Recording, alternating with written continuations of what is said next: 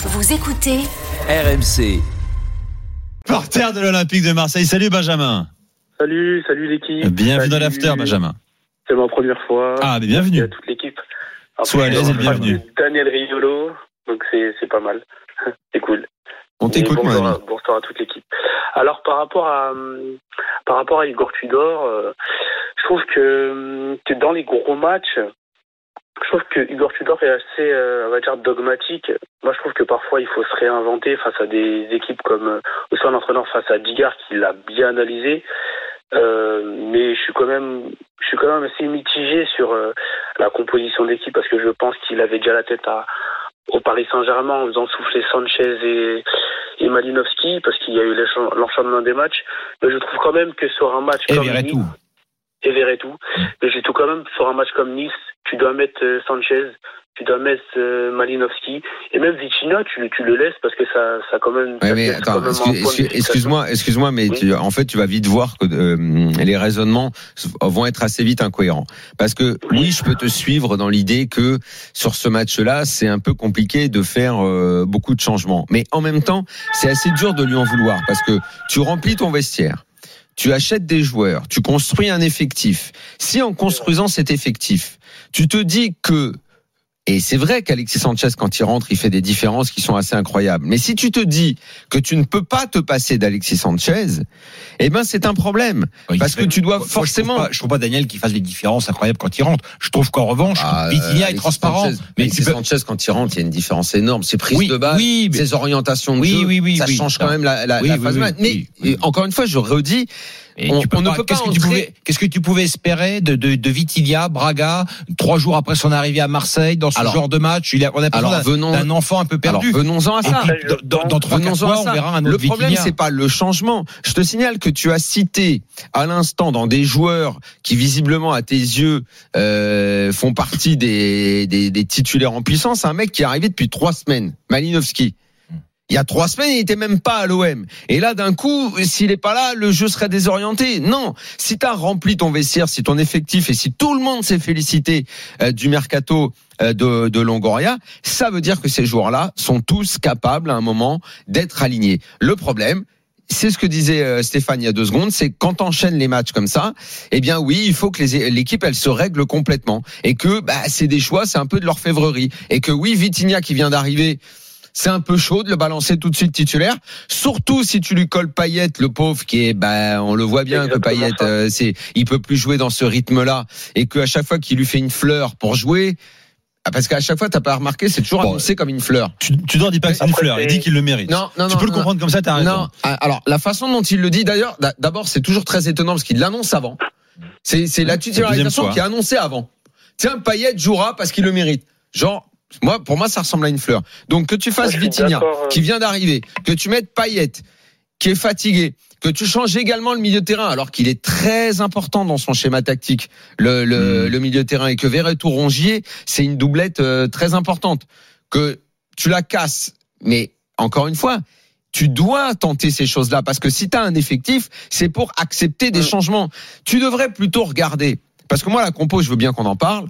Et effectivement, il y a des choses euh, Vitinha Payet en même temps, ça me perturbe. Mais quand tu regardes le Le match et la façon joueurs. dont ça se déroule le match, regarde le deuxième but qui fait si mal aux Marseillais. Regarde ce que fait Tavares sur son retour défensif. Là, tu vas te poser des questions. Il faut Ouais, regarder ceux qui sont sur le Ouais. terrain. Qu'est-ce que font ceux qui sont sur le terrain avant de penser à qui n'est pas là, à comment faut jouer? Oui, Balerdi, hein, Bah, après, Balerdi je- et Paolo Lopez. Paolo Lopez, Après, à mon pense- sens, hein, Attends, Benjamin, je te rends la parole. Vas-y, Paolo. Lopez n'est pas un gardien pour jouer un titre. Voilà, c'est pas un, c'est un bon gardien. Il a, c'est un bon gardien. Il y a pas de, il y a pas de débat Moi, je là-dessus. le trouve bien. Mais c'est pas un top, c'est pas un top, c'est pas un top gardien. Et puis euh, Balerdi, pareil. On, moi, j'entends depuis des semaines. Ah, c'est mieux, ah, c'est bien. hein. on a retrouvé. Ce soir, on a revu Balerdi. Quoi, je veux dire, il est, il est engagé. Sa responsabilité est directement engagée sur deux des trois buts. Et c'est un garçon qui, euh, qui, qui, qui transmet, qui voilà, À qui deux, transmet deux pas des de trois, à à son moment sur le côté, ça arrive toujours du même côté. Parce que le Ouais, mec fait aussi, le bien sûr, bien sûr. C'est pas compliqué, simple. le mec, c'est pas simple de jouer avec. Tavares et, et Payet de ton côté. Ça, c'est Eh sûr. ben, voilà. Ça, sûr. non, mais le deuxième, franchement, il faut regarder l'image. Et c'est, c'est un- 2-0, ça fait mal. C'est quand même un, un break dans un match. Après, quand, quand mentalement tu te dis on va peut-être revenir, enfin, c'est quand même deux buts à remonter. Tu regardes cette action-là, euh, la façon dont elle part et la façon dont Laborde vient, tu sais, sur la frappe repoussée, il arrive. Mais si un repli, si Tavares est là où il doit être, jamais de la vie, il arrive comme ça dans un fauteuil pour mettre son plat du pied tranquille.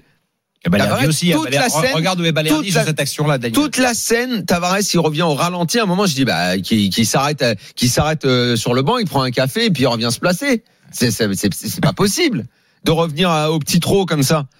C'est les erreurs, c'est aussi ceux qui sont sur le terrain. C'est pas que. Et puis après, il faudra parler aussi de la façon dont les Niçois ont joué On va le et faire de second temps. l'opportunisme qu'ils ont eu pour saisir toutes. euh, justement les, les, Les opportunités, les- les- euh. exploiter les Ouais. belles séquences qu'ils ont eues. Benjamin, tu voulais réagir?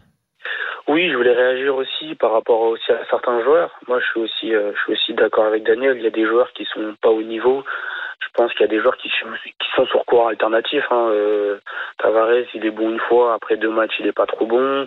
Je pense qu'aussi il y a des joueurs. Moi aussi, ça me dérange que euh, Payet soit annoncé avant.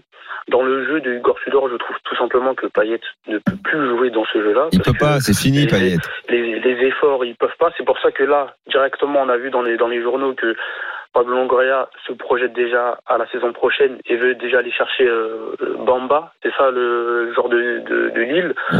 parce que il Enfin, a là, à mon avis, c'est beaucoup projeté dans le match de mercredi, à, à mon sens. A Igor Tudor, en Je- tout cas. ouais. Je pense que oui, même Igor Tudor, pour moi, il s'est aussi projeté sur le. Mais je pense qu'aussi beaucoup de que l'équipe et peut-être que le staff s'est projeté un peu trop sur le match du PSG et devrait plutôt regarder match après match. Parce que euh, l'équipe, il y a beaucoup de joueurs qui sont arrivés.